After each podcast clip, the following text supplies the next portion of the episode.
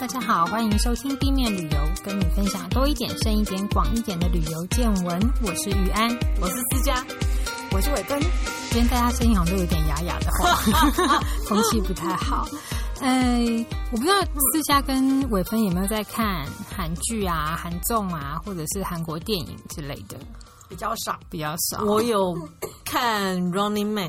嗯，然后也有看那个到，就是餐车，然后去美国哦。嗯，然后其他我看韩国电影比较多，韩国电影还蛮好看的。对，韩国电影我也很喜欢。嗯，那其实剧没有哎、欸。嗯，那有时候我们在看这些外国电影的时候啊，会发现里面有一些好像是他们日常生活会出现的东西，但对我们来讲，好像是一个不太明白为什么他们会这么做。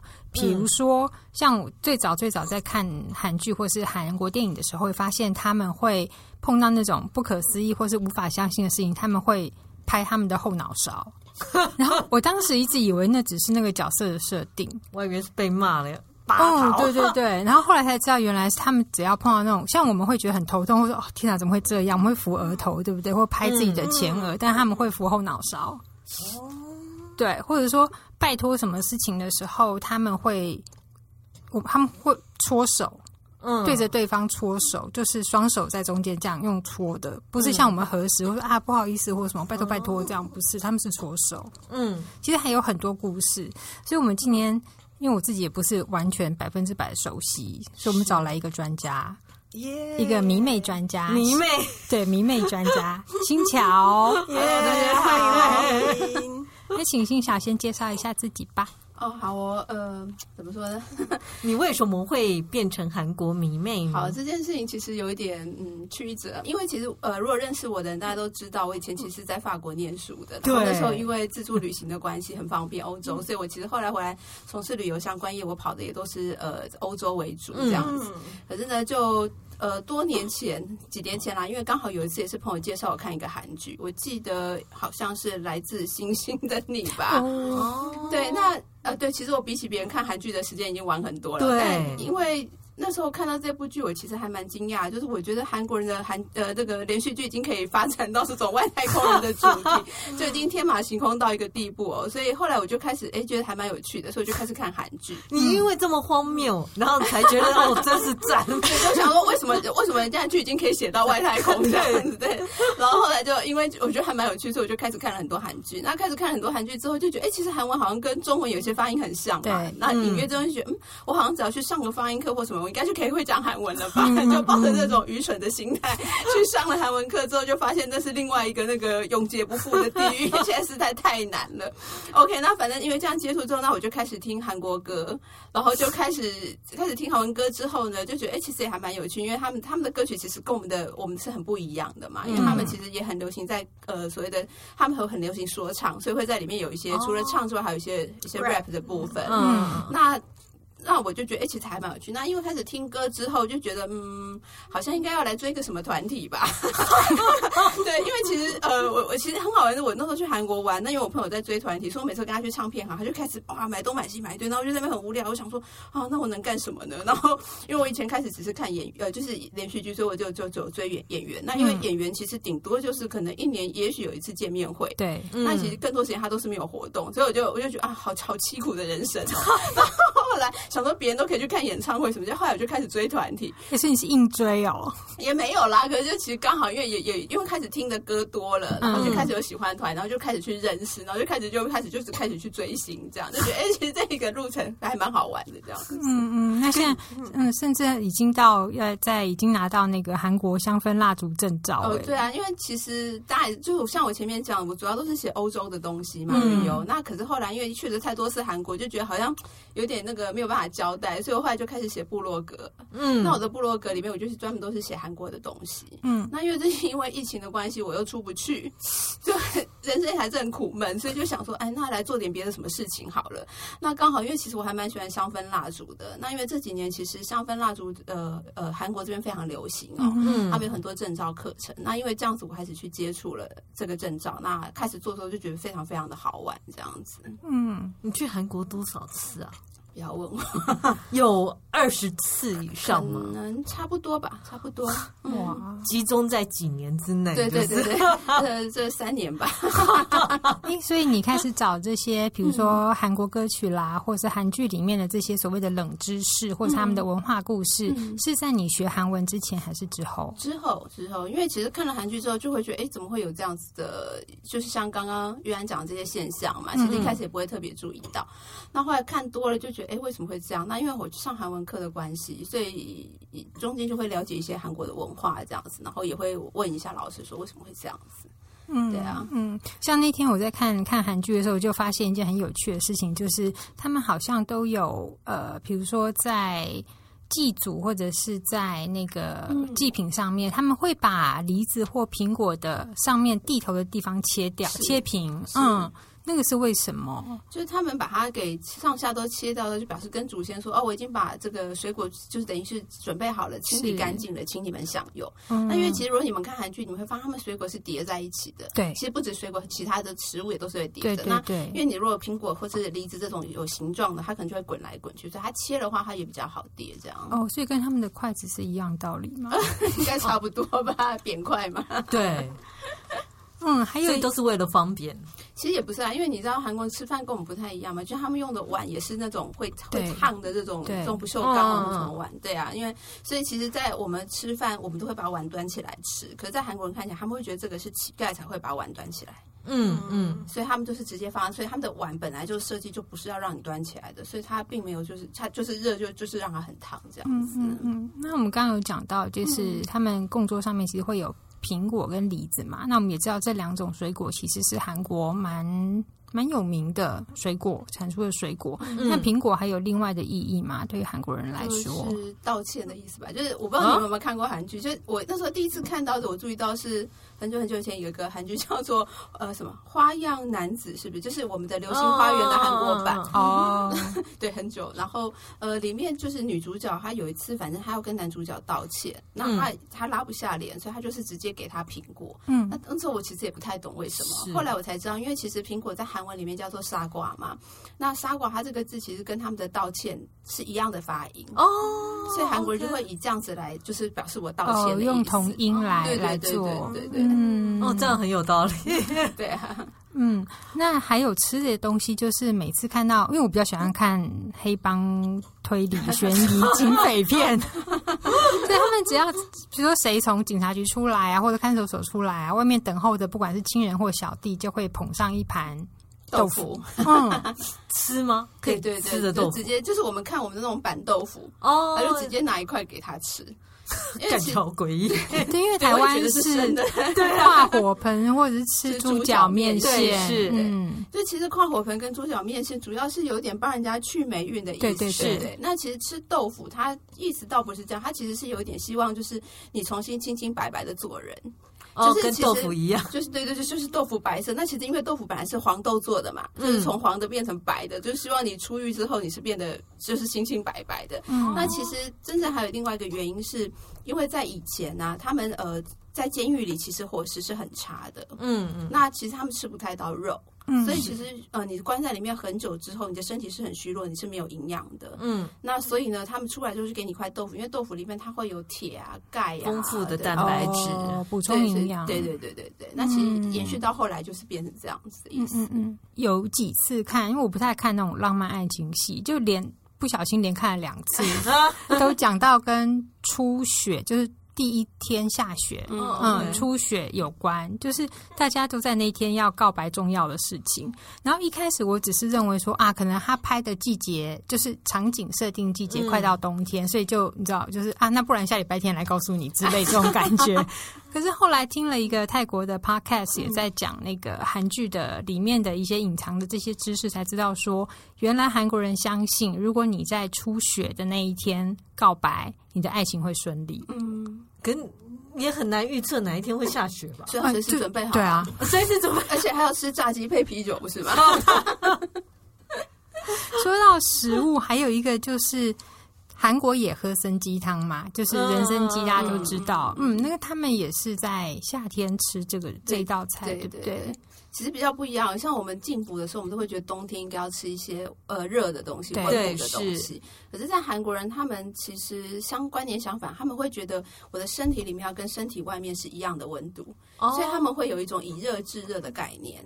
所以他们反而是在夏天的时候吃，他就觉得我这样子身体外跟外面的呃温度是一样，然后可以也许可以把体内的汗逼出来，一些不好的东西都一起出来。嗯嗯。那所以其实我们像比如说像三伏天呐、啊、这种、嗯、这种，尤其是这种日子夏至，他们一定都会在这种时候会吃吃参鸡汤。越热的时候吃、哦，对对对，他们就觉得嗯这样越能够综合我的身体外跟身体内的东西，因应整个天候来做调整。对，所以像那种会隐藏在森林里的动物，那种变色的状况是一样。只要我的阴影环境，我就可以活下来，这样的意思吗？所以其实你们看，你们去韩，如果去韩国的话，冬天他们还是一样喝冰咖啡呀、啊。嗯，对对对。冬天非常非常冷，然后你去餐厅，永远他就是给你的是冰水啊。呃，他们很爱在冬天喝冰美式。对，所以就是一样的，就是要体内跟体外一样冷，对对对，一定要维持一个恒温。那像那个呃。韩国人不是也会有冷面吗？对，所以冷面也是冬天吃的东西吗？冷面其实我这个我倒还没有特别研究，但他们冷面不是都是烤肉完吃的吗？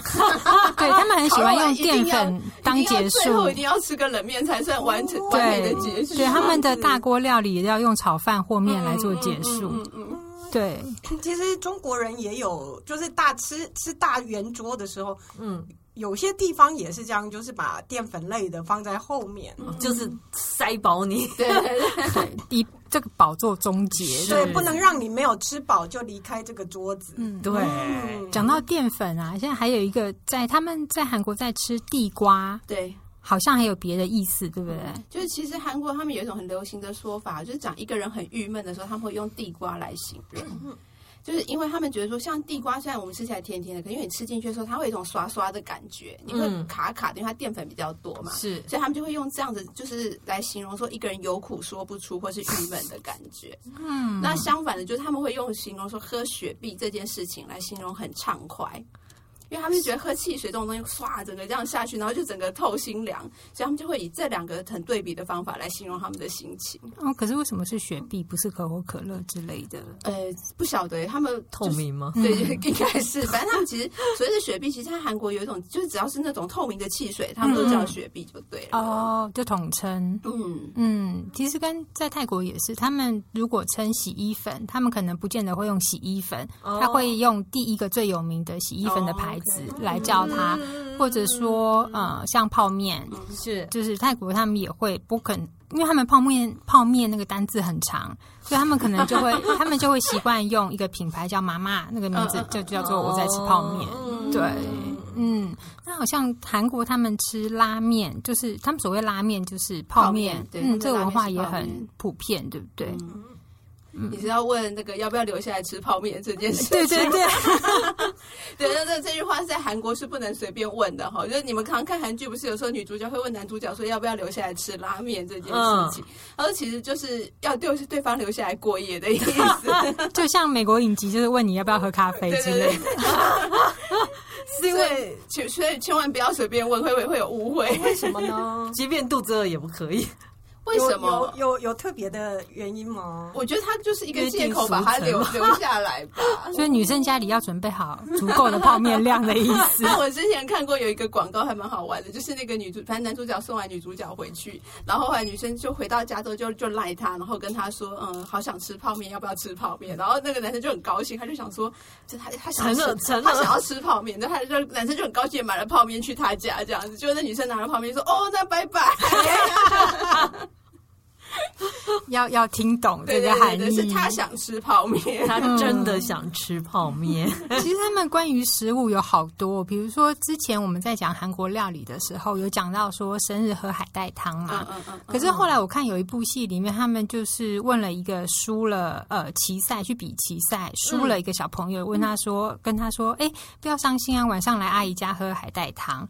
然后那个阿姨马上就被她先生骂：“你怎么可以叫他来喝海带汤？他今天都比赛都输了。”嗯。然后我也傻了一下，嗯嗯、然后去看了《新桥写》，我才发现说，哦，原来海带汤不不是随时都可以喝的。对，其实海带汤是我们常看韩剧，就是他们主要生日的时候一定要喝海带汤嘛。嗯，那喝海带汤的原因是因为其实就像以前，也就是跟吃豆腐其实有点一样类似的话，因为在以前可能生活比较困苦，嗯，那产妇生完小孩之后，海带因为是有很多的碘啊，很多的矿物质啊，很多营养，嗯、所以他们会让产妇喝，那帮助她排血就对了。那等于就有点像身体的调养。那因为小孩长大之后，他们喝海带汤其实就是为了纪念，就是说妈妈很辛苦的当初把我们生下来，所以衍生成变成这样的一个习俗。嗯，那另外一个来讲，就是因为其实海带我们都知道它滑滑的，嗯，所以他们会用它来形容说，你如果考试落榜了，或者比赛输了，这种就是会用喝海带汤来形容。所以在你要考试、要面试、要做这种重大的决定的时候，你就千万不能够喝海带汤，因为滑掉。对，那相反的，在这种时候，你可能就要吃年糕。因为年糕这个东西，粘住它，对对对，它就有粘上去的意思。所以他们考上有没有考试，有没有通过，考上了，他们都会用那个“求打”这个字，就是我粘住了，我考来表示我考上了。对，嗯，那年糕还有什么时候他们是一定会吃的？过年吧，过年的时候，一些比较大的节气，尤其是过新年的时候，他们一定会吃年糕汤。对对对，听说好像也是吃着算长一岁。对对对，其实跟我们有点像。嗯嗯嗯，不过它年糕还蛮好吃的。一片一片一片的哦，他们有汤年糕啊。哦，对，汤年糕蛮好吃。年糕是蛮多种，就是路边的那种炒年糕的状况好像又不太一样，一条一条的，对对对对对，很像那不一样。米粉粗的米粉汤 也太粗了，对对，有。其实录我们现在录音时间是下午，怎么觉得很饿？那还有一些习惯，就是比如说我们，比如说呃，要恭喜人家。就是搬新家啊什么的，嗯、有时候我们会送上一些水果啦，或者是花，或者是让他装饰家里。嗯、那在韩国好像有另外一种礼品，他们会送，嗯、对不对？其实韩国他们之以前很流行送卫生纸跟那个洗衣精、洗衣粉。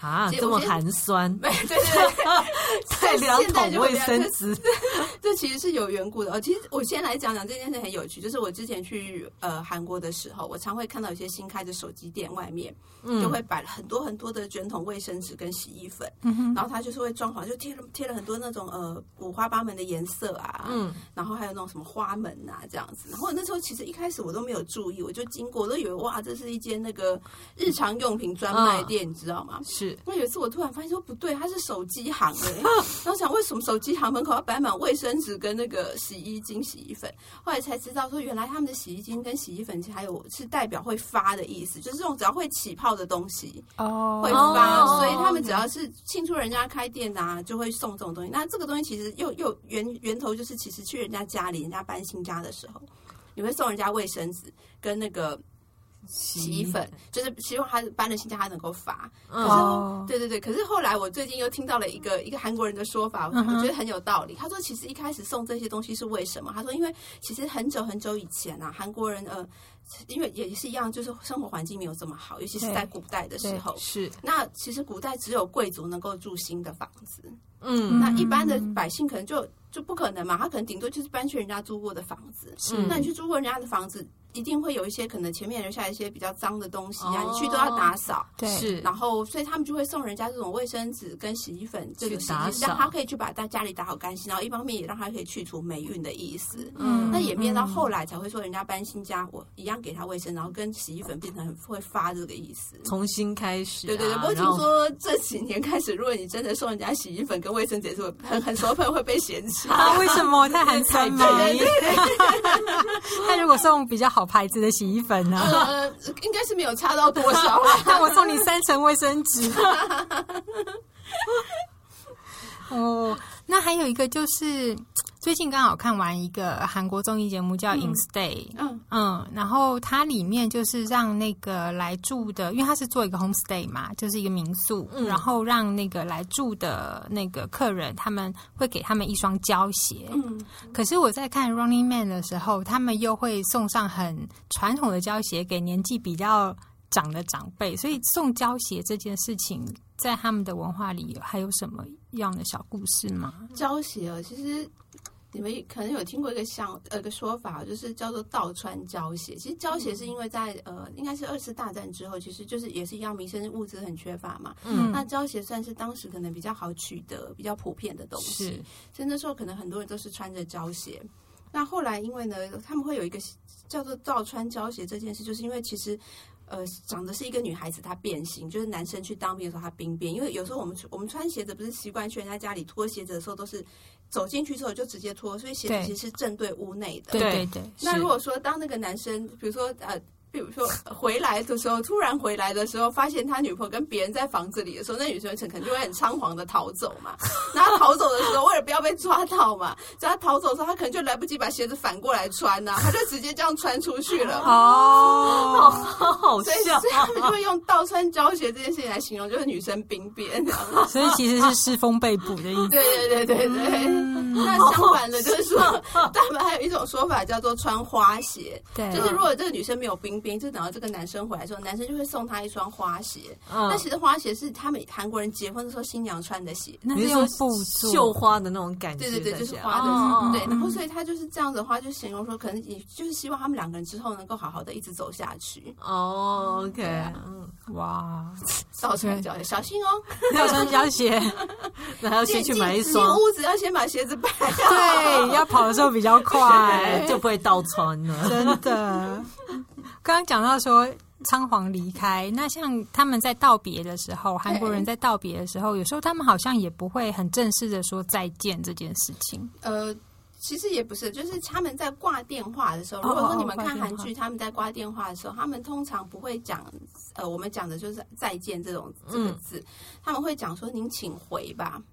就是请回去吧，这样子。哦，哦，其实这件事情也是因为在以前，就是像我们一样，呃，以前的时候，我们可能一个村子里不会每个人都有电话，嗯，因为电话可能不是这么普遍，而且那时候电话非常贵嘛，不像我们现在大家都有手机。对，那他们可能就会在里长家去接电话，哦，或者是说好不容易亲戚朋友呃就是邻居有，然后去他们家接电话，嗯，或者是去邮局。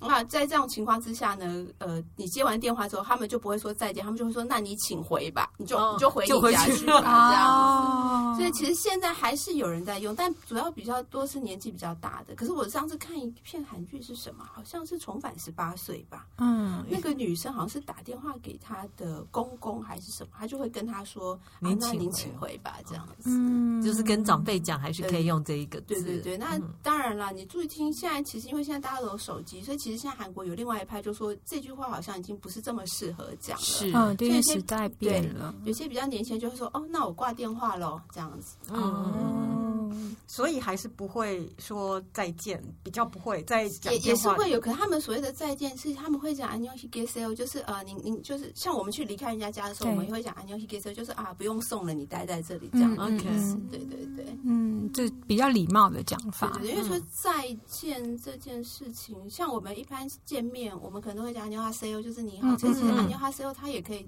我看他们去店里，有时候我们离开还是跟你讲 “anyo higaseo”。嗯，那要不然就是我讲的，就是呃呃你。就是呃，你就不用送了，待在这里就是，你要寄给谁哦？这样子。嗯嗯嗯，对对对。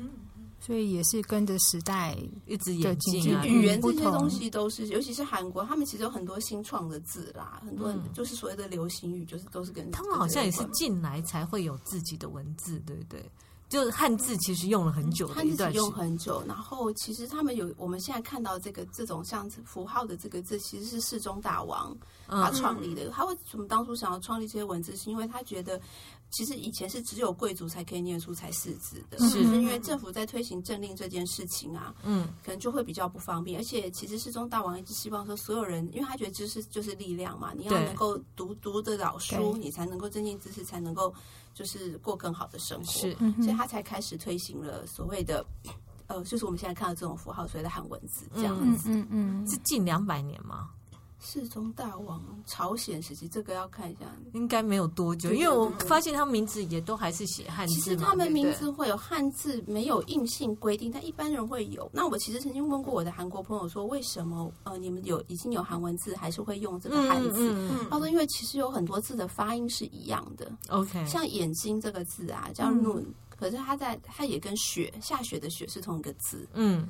所以他说，所以其实他们还是会保留一些汉字。其实他们汉字一直用了很久很久嘛。其实，即便世宗大王出了这个韩文字之后，他们还是一直有在上汉字，是一直到那个朴槿惠的爸爸，那他因为想要推行去汉化这件事情，OK，所以他才开始那时候他们才开始废止了那个汉字的，所以他们其实老一辈很多还是看得懂汉字。嗯，他的父亲是朴正熙。对对对对对对，这我也记起来，因为我常常看到报纸啊，嗯，就呃一刚开始报纸报这个韩国明星的时候，都会写一个他的名字，嗯嗯、可是事后他会自来自己出来澄清说，没有，我是另外一个 名字，对对对，来常常发生。对，因为其实很多都是音译啦，我们都音，嗯、可能因为很多字其实就像我们中文一样嘛，我们其实很多字是一样的音，可是不同的那个，对，对啊。嗯，说到文字，其实可以补充一个还蛮有趣的东西，就是在韩剧里面，我觉得他们引他们会放进很多，不管是他们当时社会发生的事件，或者是一些文化在里头。嗯、像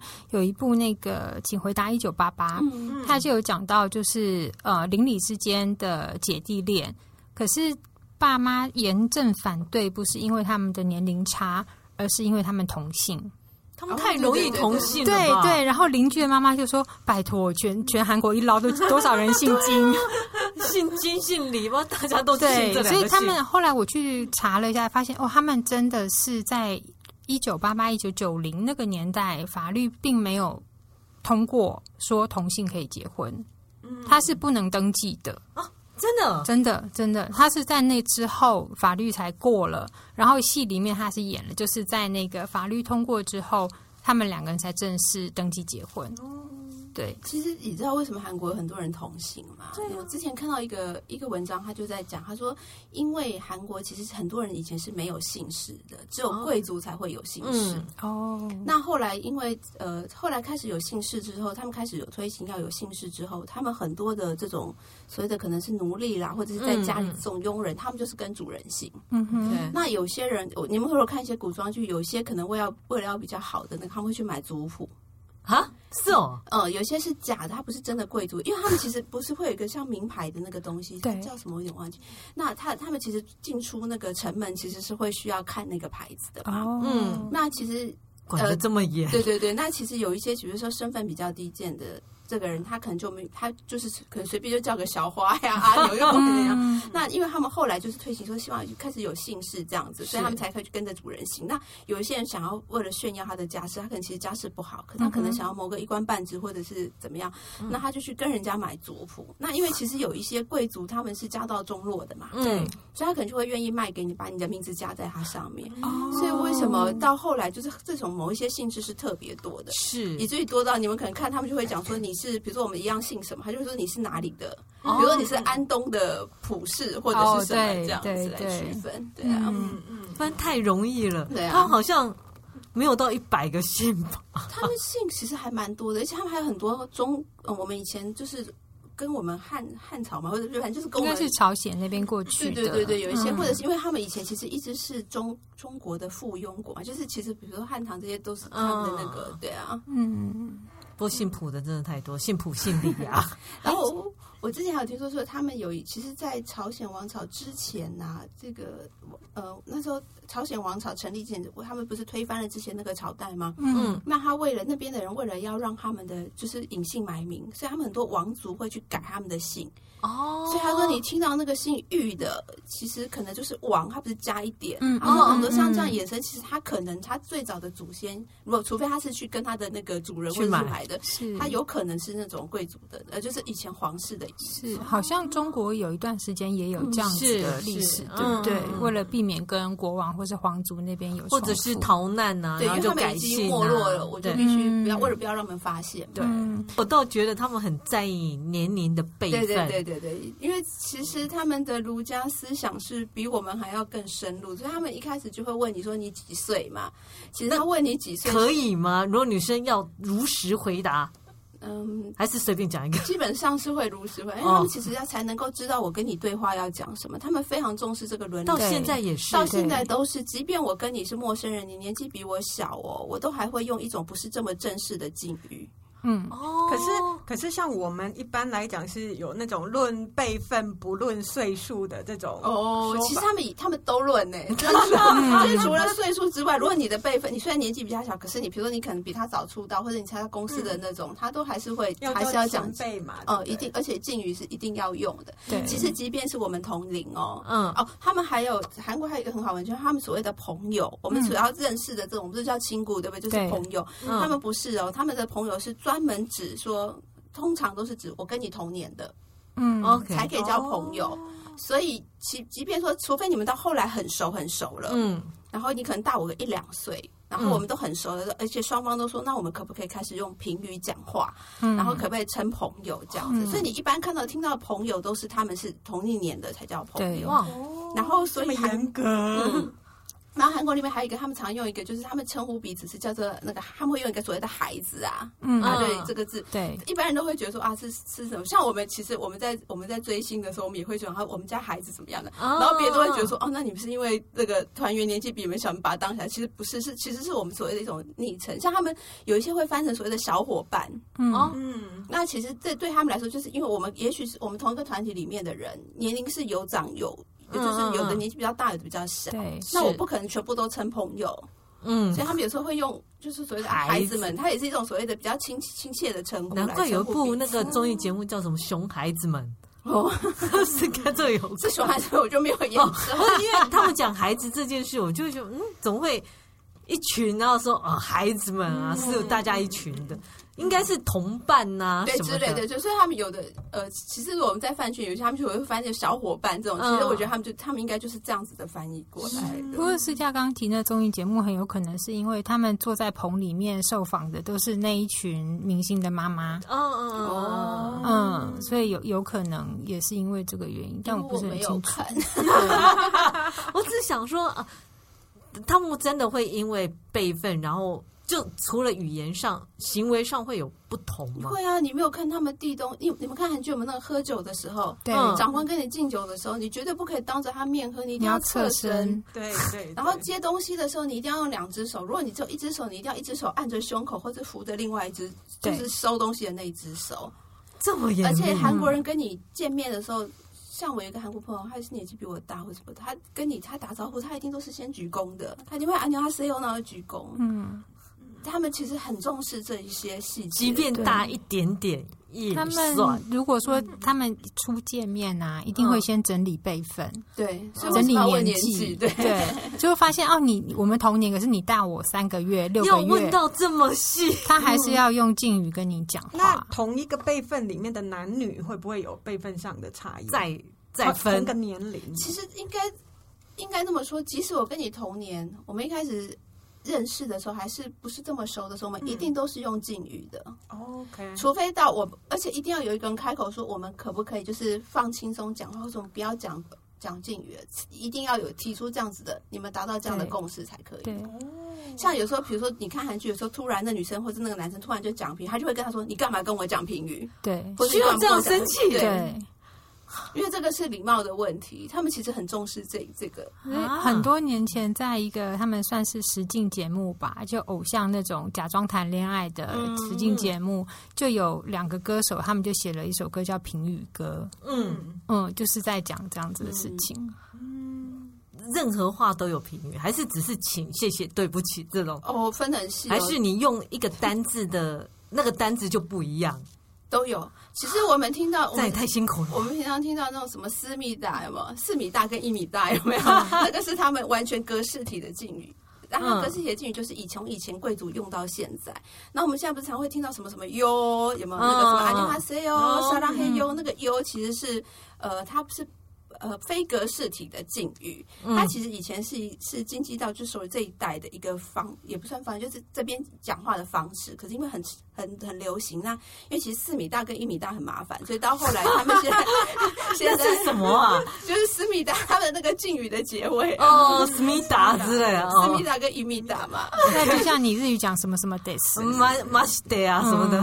所以之前有一个那个那个大陆的视频，他就就搞笑，他就说韩文简单啊，那就就。你们家的狗是四米大还是一米大？就只要叫到四米大跟一米大，那就是因为就觉得这个这个东西其实很麻烦，就是它句子很长。那其实韩国人韩国人很好玩，他们觉得句子讲的越长就越有礼貌。嗯，可是他们其实真的长到一个，你就觉得为什么要这样？所以他们一般讲很久还讲不到重点。对对对对，他们就是越长越委婉越有礼貌，所以他们后来才会用优体这个句，就它是比较简单的，它的变化比较少。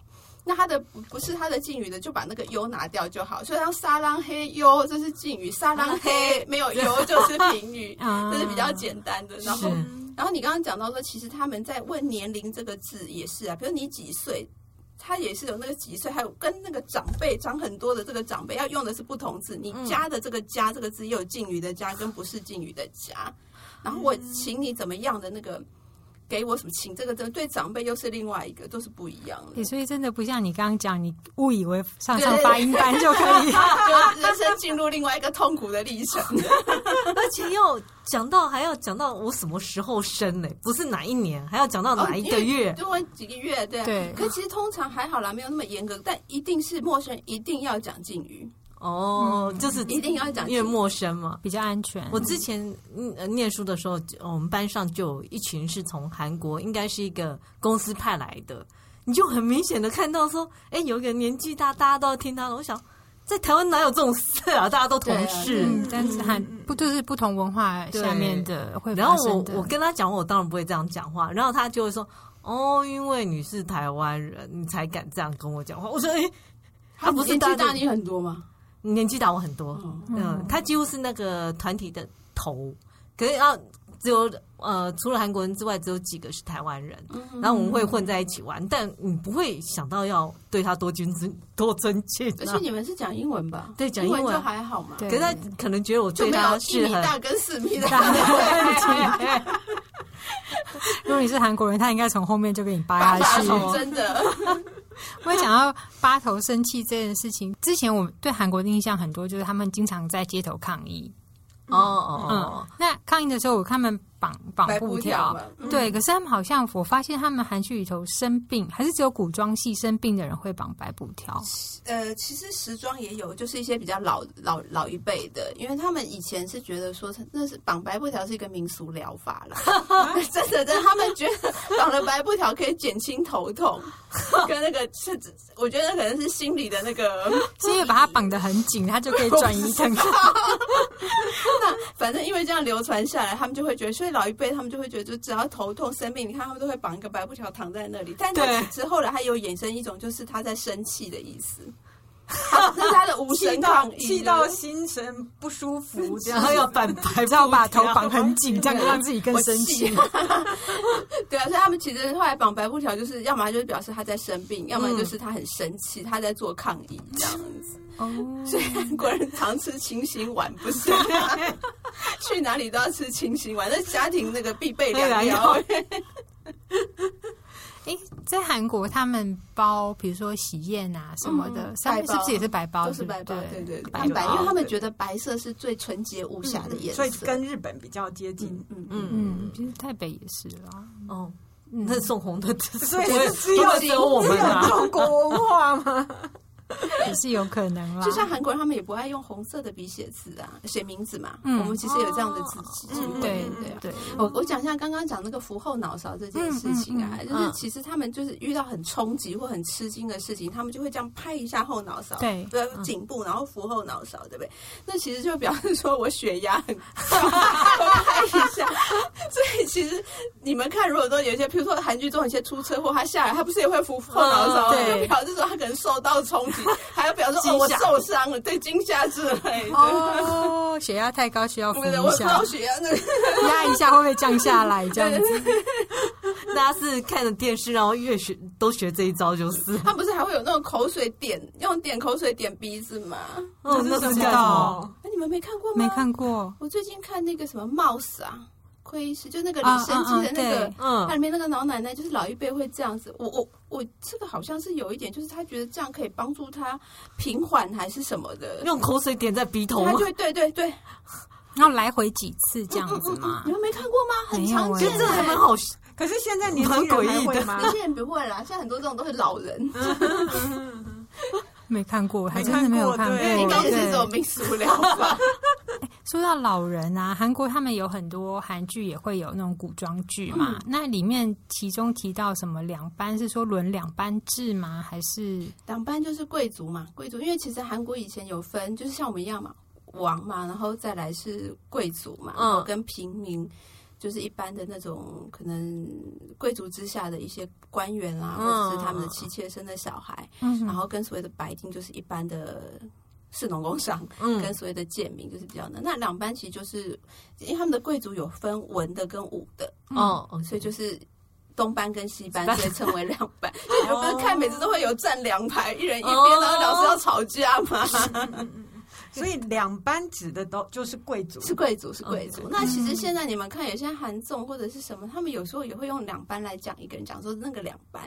其实两班到后来，他有一点衍生为，就是一个人他可能受过良好的教育，身份地位比较好的人。哦。但其实到最近，我有时候会觉得他可能也只是用来讲一个人这样子。但他其实最初含义，如果他用两班来讲，可能会讲说这个人其实受过一个还不错的教育的。嗯，就是可能他的社经地位比较高，类似像这样的。呃，比。比较高，有可能，然后或者就是说，他的他的整个教育什么是受到比较好的，整个人就上流社会的人这样，倒也没有不不见得是上流，就是他的一一各方面的呃品德啦，或是什么都还是比较好的，所以是比较只是在教育跟品德这一块有夸奖的意思。对对，其实其实是眼神是有。好，那下下次被讲到的时候，至少知道不是被 人家光。对对对。哎，那欣晓，其实你是什么时候开始对这些呃所谓的韩国文化有兴趣的？其实也就是看韩剧嘛，就觉得很多都不了解。可是人看完就过去啦，啊，一直出现呢，不就一直下雪要吃炸鸡是怎样？对对对，为什么要一直吃炸鸡呢？不晓得，他们就是觉得说我下雪就是要吃炸鸡喝啤酒，还有现在就觉得我们好像应该也要去 吃炸鸡喝啤酒。炸鸡他们的国民美食，还有一个他们是下雨天要吃煎饼，对对对对对，因为他们就说，其实我我听到的是说，他们煎饼吃煎饼是因为以前可能在乡下，他们不是要务农嘛，以前可能还是以务农为主嘛。那因为下雨天的关系，然后他就不能够下田，对，那他就想说，那就把家里的一些。剩的这些什么，比如说什么葱啊，或者什么拿，那因为它和面糊，它就煎，对，就可以直接煎，就很方便嘛。嗯。而我后来又听到另外一派说法，是他们说觉得下雨天那个下雨的声音，就像煎煎饼的声音，对，真的很会穿凿附会。想 吃就吃吧，好吃呢。多了这个故事，你会觉得比较有意思。对呀，还蛮有诗意的。他们是真的下雨天就会要吃煎饼啊，然后就要会配那个马锅里啊，对，他们的米酒。哦，其实我觉得，我觉得韩国文化输出在他们两千，大概两千零二、两千零三年，他们在喊那个文化立国还是什么输出这件事情的时候，其实那时候大家都没有什么感觉。可是经过这么长一段时时间，其实坦白说也不算长。他透过很短了，我觉得文化的很可怕，因为他一路到巴黎，他那个少女时代在巴黎开演唱会的时候，那个底下的法国人简直就是疯掉。那你就会想说，哎，他们不管是，即便现在你没有办法到那个地方去观光，可是他的文化输出没有减，会让你从从这些小东西开始对他有很多的好奇。不管他是用一个帅哥美女长腿，嗯嗯、你看像饮食堂啊，他就很厉害啊。我觉得这节目真的，他就是我就是去国外，我就是开一间餐厅哦，然后就是把韩国文化带过去，我把我所有的食物，我连我的盘子。我什么东西都带过去，他们其实对自己很骄傲的，但是他们现在包装的方式非常的温柔，我必须这么说。他用一种，哎，我先来看你这边喜欢吃什么，然后我从我的韩国料理里面挑出可以在这里卖的，而且它时间不长，三天。对，那他因为现在疫情的关系，他现在做的像今天我们录音的时间是四月二十六号，就是美国奥斯卡刚颁完奖，是那刚好是就是我们刚刚讲这个饮食堂跟 In-Stay 的这个主要的演员尹汝贞拿到了最佳女配角奖。嗯嗯对，那他在在饮食堂那边，他是到外面开餐厅嘛？嗯，可是因为疫情的关系，他们出不去，所以他们想了一个计划，就是我们在韩国找一个韩屋。嗯，就是因为韩屋的他们的推广大概是十几年前，我觉得十几年前他们就在推韩屋住宿体验。哦，韩屋对韩国的韩屋子的屋，就是传统韩屋。嗯，对。然后他就在里面开了一个民宿，叫做 In-Stay。然后他请在疫情期间才抵达韩国不到半年间的外国人，嗯，来体验韩国文化。嗯嗯。所以你来住的是韩国传统的屋舍，你吃的是。这些明星煮给你的韩国食物，嗯，然后它的这些包套不只是这些，它还有比如说房间里面的备品啦，嗯、他们的小卡片啦，然后灯笼啊，像欣晓刚讲的胶鞋啦，它全部都整套准备好，嗯、就让这些外国人来体验，嗯，真正在地的韩国文化。我觉得这个是很聪明的企划，嗯嗯，对，很努力、啊，非常高明。对，然后他又透过海外的这些转播，让即便你不能到那边，都可以理解说，哦，原来韩国人的文化是有这些、这些、这些。嗯嗯，你喜欢韩国只是因为看电、看影剧吗？还有他，你喜欢他文化什么？其实我觉得，嗯，他们有很多的东西是可以去发掘的。觉得，即便我们今天聊的这些很多的小故事啊，嗯、他们，我觉得他们在文化上有很多东西是很细致的。嗯嗯，他也算保留之前的，他们其实比我们还要传统、欸。哎，对，你回去看，他们其实比我们还要传统。那当然。也有一些比较 有趣的地方，但我觉得其实旅游的目的不就是让我们去看别人是不一样的地方？其实很多人去旅游玩很多地方，可是他们如果不能够去欣赏别人的好。嗯，我觉得是有点可惜，因为其实很多很多年前，我有一次去斯里兰卡，然后斯里兰卡其实是一个很淳朴、很淳朴、很可爱的一个地方。那边的人在路上都会跟你笑，嗯，可是他们相对就是因为开发的没有这么多嘛。嗯，那那时候我去的时候，刚好我去采访，刚好遇到我去看他们的表演，他们有那个传统舞蹈的，那刚好遇到就是有一对夫妻很可爱，他们就是也是来玩的，嗯。我就问他说：“哎、欸，那你怎么会想要来这里？一般一般人不会想到要来斯里兰卡，会作为他们是比较首要的旅游目的地。”对，他就说：“我们就是来看看五十年代的台湾呐、啊，很可爱啊。哦”可是有一些人他们就不是，他们去到那他就说：“哦，加头卡加拉萨丢，哦、你知道吗？就是、嗯、呃，嫌东嫌西，多嘛多少不厚啊。嗯”然后就是那那你就留在台湾是啊。所以我觉得其实旅行应该是让你去看到别人，但。我即便是我们一样，所有东西不可能都只有好的，一定有好跟不好的。嗯、那你去看人家好的地方，去了解为什么？对。然后不好的地方，你也去了解为什么？就是你可以去选择你要接受的，嗯、不要接受的。但我觉得这些东西，你应该在中间能够得到一些对你是有帮助的，嗯，嗯或是增长见闻嘛。对对对对对对，对，对，就应该是这样子。其实还蛮好玩的。新桥帮我们下了一个很好的结尾，那我们今天就到这里喽。谢谢新桥，谢谢，拜拜，拜拜。